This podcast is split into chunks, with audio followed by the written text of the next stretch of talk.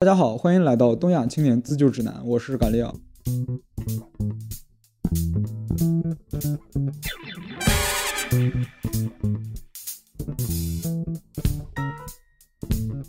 你是不喜欢本专业，但又不知道自己真正该做什么的大学生吗？或者你是职场新人，担心自己能力不足被上司骂，但又苦于不知道该如何精进？如果说这个世界上有一种能够让你创业成功、事业有成、家庭圆满究极方法，你愿意花多少钱呢？本期节目我将介绍《去书店买个好人生》这本书，并且呢，我将会介绍我从千田卓哉身上学到十一个人们不得不读书的原因。这本书的作者呢，名字叫做千田卓哉，然后他可谓是日本最爱书的人。千田卓哉在大学以前。前他只读漫画，但是呢，上了大学以后，他却疯狂的爱上了读书。他花了上千万日元买了上万本书，并且卯起劲和时间赛跑，在大学四年里把它们全部读完了。呃，并且呢，他不但看了很多书，他还自己写了一百七十本书，是一个相当高产的作家。而且呢，他的书是极其畅销的，他的书总共加起来呢，畅销了有三百四十万册。哎，那为什么千千卓哉会这么努力的去读书呢？他就说到，帮助你面对未来人生所有未知的问题的所有提示。全部都被这个世界上的某个人写进他的书里面了。那么阅读这本《去书店买个好人生》，就相当于是跟日本最爱书的人学习他的读书哲学。今天这期节目，我将会带来我从他身上学到的十一个人们都不得不读书的原因。第一条原因是忙碌使人贫穷，读书使人变富。作者有见过很多的公司，他发现那些极其忙碌，然后无端的增加工作时长的公司是更容易倒闭的，因为这样的公司呢，在高峰过后便会很快的从斜坡衰落。就告诉我们第一点，人。人是我们要小心那些极其忙碌的公司。第二点则是我们个人也是这样的，那些一辈子都在忙忙碌碌的人呢，他没有持续进步的人，也就是说呢，呃，他在职场时间做得很长了，但是呢，却并没有学到能够让他更快的完成工作的专业技能，所以一直忙忙碌碌，恰恰是他没有任何进步以及成长的证明。并且呢，作者就说到，其实总是忙碌的人，他没有办法拥有长期的财富，因为每天忙碌代表他有多常被他人使唤。像人们总在嘴边讲到，哎，我。忙到没有时间做什么事情，作者就劝我们离这样的人远一点，因为假如某事情呢是他的第一优先级，那么他就会排除万难的做这件事情。作者也有说到，成功的人他们并不是把财务自由当做自己的目标，而是首先把成时间自由当成自己的目标，因为呢有时间阅读会让人变得更加的富有。呃，第二点则是阅读比加班更涨工资，很多成功人士都有大量读书的习惯，并且往往他们在很年轻还相当贫穷的时候就买了很多本书，不像作者。在大学的时候，就是仅仅来通过兼职和家里给钱来买书，他就已经能花掉上千万了。因为读书呢，它会在某一个时刻把书中的知识进化为我们人生的智慧，而因为智慧呢，它是知识乘以知识，就是说呢，当我们学知识学到足够多量以后呢，我们的知识之间才能产生化学反应，从而变成一种生活的智慧。而拥有智慧的人，他呃更可能变成成功人士，因为拥有更多的知识，我们也可以不断的从别的视角看问题，然后从。而呢，能够让我们去解决现实的问题，变得更加的得心应手，并且呢，有智慧的人会给周围的人带来快感，从而自然的便获得周围人的推崇，甚至金钱上的回报。那我们从经济学的角度上来看，钱它总是跑到最有智慧的人身上嘛，因为经济学嘛，它讲的就是稀有资源的分配，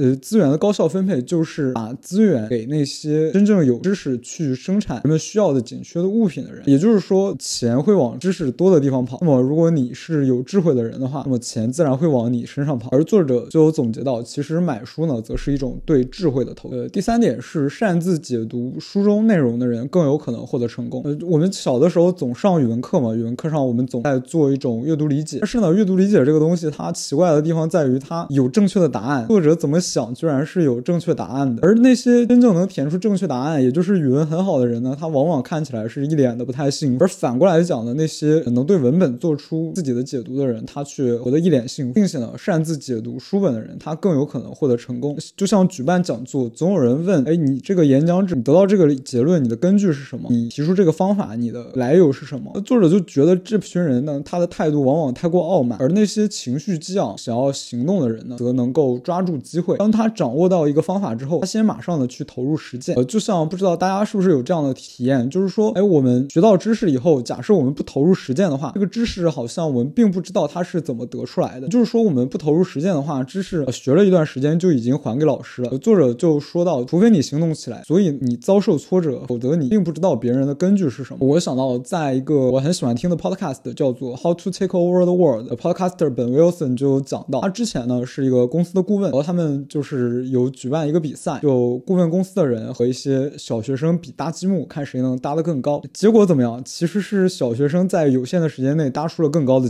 为什么呢？因为小学生他没有知识，反倒没有知识成了他们的优势，因为他们没有知识，所以他们就不断的去实践，看看我这么搭那么搭，哪一个能够搭出更好的效果，反而赢了这帮拿着高薪，然后拥有着高学历的顾问。第四条呢是读书是对人生的预习。我们刚才有讲过，作者在大学的时候呢，他就有看过很多很多的书，上千本、上万本。那他看到上万本书的时候，他完全不能局限在一个领域了，因为一个领域可能也没有这么多的好。那所以呢，作者是什么书都看。他在大学的时候，你就是十几二十来岁嘛，甚至是会看那些目标受众是三四十岁的人的书。他甚至会看那些关于退休啊、养老、关于死亡、生死的书。作者就说到，这些书可能是对当时的我是真的没有用，但是呢，他读过来呢，却发现这些为人生各个阶段准备的不同的书呢，他在里面埋入了很多的巧思，让人能够升起危机意识，从而读起来呢反而很刺激，并且呢，在作者出社会成为职场新人、换工作到最后创业的时候呢，他就发现呢，这些经历他都不是第一次遇到，他就好像是在复习书里面的内容，他觉得好像这个时间点你出现怎样的人，或者是在下一个时间里边你可能会置于怎样的环境呢，他都了如指掌。比方说你就创业嘛，那创业分为不同的周期，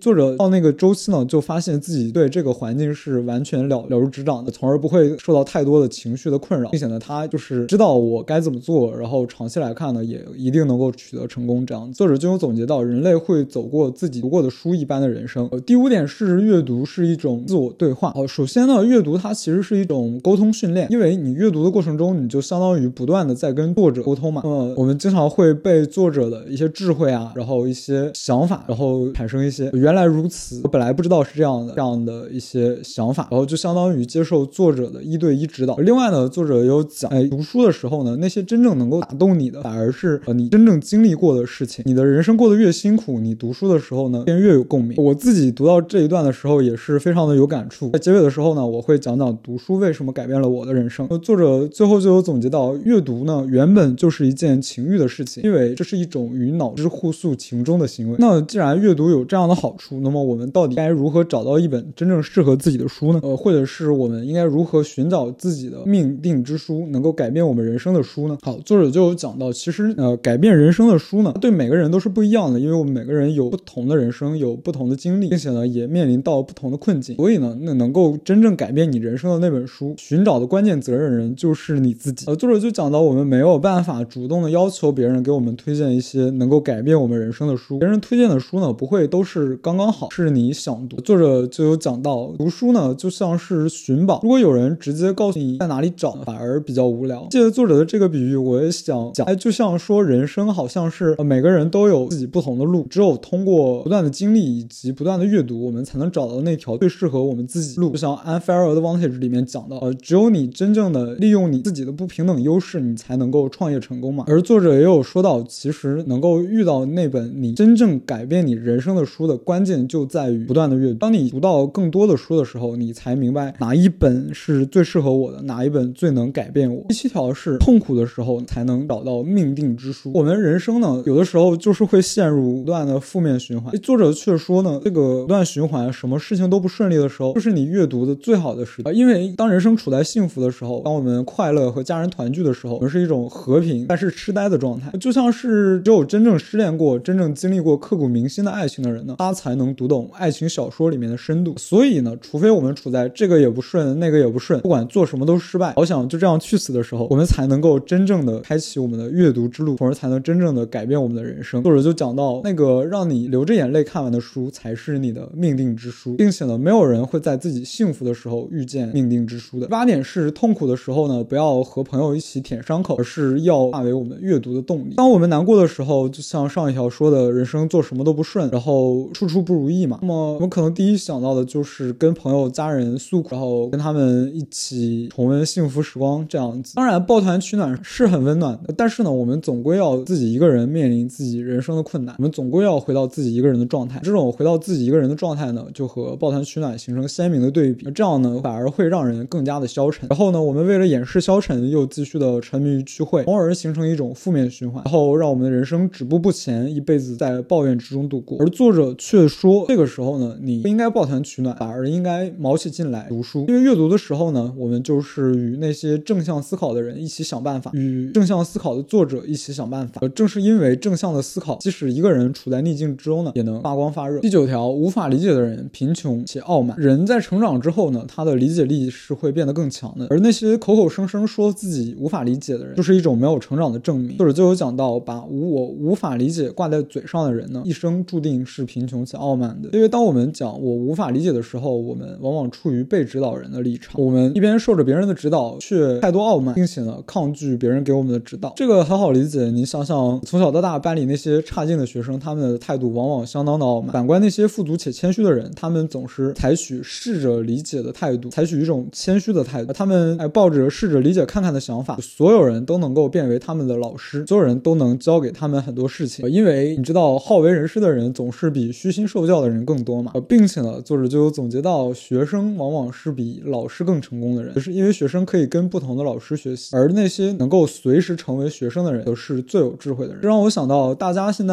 应该都是打工人吧，或者是即将成为打工人。我们好像总是在抱怨自己被老板压榨，然后被上司剥削。但其实呢，这是一种抱怨的视角，因为我们没有办法从老板或者上司的角度去看待问题。我们这样呢，反而令到我们失去理解问题的机会，失去看清状况的机会。换句话讲呢，你也失去了升迁的机会。那如果我们一辈子只能从打工人的角度来看问题，那么我们一辈子也注定是打工人，我们一辈子也注定受雇于人。如何拥有一个上级或者甚至是老板的视角呢？改天我会介绍一下叫做《The Personal MBA》这本。这本书呢，能够通过简洁的语言，然后给你一个完整的创业甚至商业人士的视角。就像这本书书名所讲到的《Personal MBA》，他的想法是你可以在家一个人就能读的 MBA。回到这本书，我们再讲接下来一条，就是作者有说阅读会完全改变你的人际圈。哎，不知道你是不是会经常被人际交往的事情所困扰？哎，你想为什么我周围的朋友都不能给我提供机会呢？我周围的朋友为什么跟我一样平如果我哎出生在某个地方，认识一大堆大佬朋友就好了呢？那么作者是怎么想的呢？作者就说，阅读的人会逐渐无法不阅读的人有共同话题，而继续读书呢，会让你在不阅读的群体里待不下去。因为呢，这些不读书的人、不读书的群体，大家聊的多半是一些无聊且负面的八卦，而读书的人，他们聊的都是正面且有趣的事情。因为阅读呢，能够帮我们形成庞大的世界观，而当我们拥有庞大的世界观，再看一些负面无聊的八卦，就像好像是鱼缸一样的狭小。作者有讲到，如果夫妻没办法都阅读的话，那么长期以来呢，你夫妻之间的沟通就很困难，可能最终也逃不开离婚的结局。当然，作者没有采取批判哪一个是正确的，哪一个是不正确的，毕竟不是世界上所有的人都会读，是哪一种态度正不正确，而是我们生活的世界是不一样的。当你选择了阅读，你就拥有更庞大的世界观，你再也没有办法忍受狭窄的世界观了。于是，作者也有总结到，地球上只有分两种人，一种是读书的，一种是不读书。最后呢，是总是成群结队的人是没有办法成功的。首先呢，如果你是一个想要成功，或者是想要摆脱现在的处境，然后经济上变得更加宽裕，然后想要有更多的时间的人，那么你就不能成群结队。那作者讲到，好像上班族没有办法变得有钱，不是因为他是上班，而是因为他喜欢成群结队。而反观呢，那些成功的人，他们总是独自一人。诶，那你想说他独自一人会不会寂寞呢？呃，并不会。那些成功的人，他们拥有挚友，他们拥有着同样眼界开阔的挚友，所以呢，他可以毫无畏惧的去一个人面对挑战。而这些成群结队的人呢，他却没有可以信赖的朋友，所以呢，他们总是处在不安的一种状态里。他们必须用人数来掩盖那种自己没有真正交心的人的寂寞。而成功的人则总是在一个人的时候阅读、学习，并且思考如何应用书上的知识，从而让自己的走得更长远。而成群结队呢，则是无法读书的。呃，如果我们总是跟我们年收入差不多、眼界差不多、想法差不多的人聚会在一起的话，那么我们没有办法从别人身上学到什么东西，而只是一起抱怨，觉得人生无非就是这么一回事儿而已。就像我一直总是在网上看到一种观点，就是说你的成就呢，其实是由你周围最亲密的四到五个人所决定的。如果你周围最亲密的人是平庸，那么你人生也注定是平庸的；而如果你周围四到五个人是成就斐然的成功者的话，那么你也注定不会平庸。最后再来谈谈，就是读书为什么改变了我的人生吧。好像总是在用改变人生作为我的标题这样子。我自己是在换了新冠之后呢，然后我一直有一个问题，就是我胸口会痛，然后就每天下午呢，就大概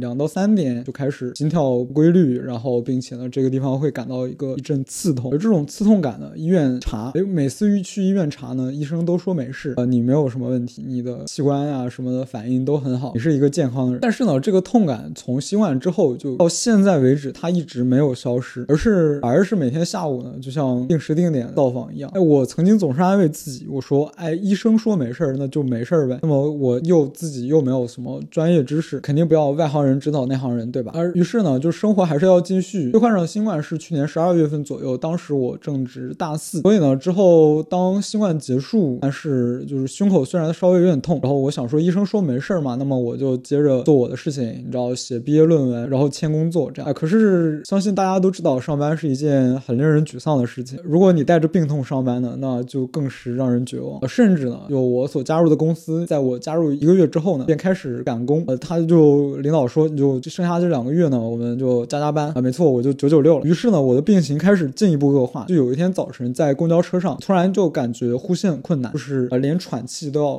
这样子。于是呢，我就变得越来越绝望。但是我还是继续撑着，然后上班啊、写论文都在继续，因为我知道就这一切还有希望。直到呢有一天晚上，我突然收到莱顿的拒信，我出国的计划呢彻底破灭。当时的脑袋里就有很不好的想法，当时在宿舍就想直接从阳台上跳下去。呃，但是你知道那就是一种想法嘛，你正常情况下你是能够抑制那种想法，但是出现了那种想法呢，就说明你绝望可能已经绝望到底了。于是我给家人朋友打电话，就想说谁能不能告诉我应该怎么办呢？结果最后都不欢而散。于是呢，那天晚上我自己在操场上不断不断的散步，我就是走得很累，但是只是在绕圈子而已。就像我希望能有一个嗯帮助我脱离现在这个局面的想法出现。呃，就很神奇的是，这个时候呢，YouTube 突然给我推了一集啊关于 Passless Pass 这本书的个视频。于是呢，我就找到这本书，看完了以后，过后回顾才觉得我的人生好像是因为我看到 Passless Pass 这本书以后，就让我又重新燃起了希望。所以呢，可以说是这本书彻底改变了我的人生。所以呢，我会创立现在这个频道。呃，第一个原因呢，就是我想让跟我当时一样绝望的人呢，也能认识到 nonfiction 阅读改变人生的力量。第二个呢，则是就像最高学以致用法作者的观点，就是输出才是最好的学习方法。那么本频道呢是每周一周四更新，那么欢迎你订阅、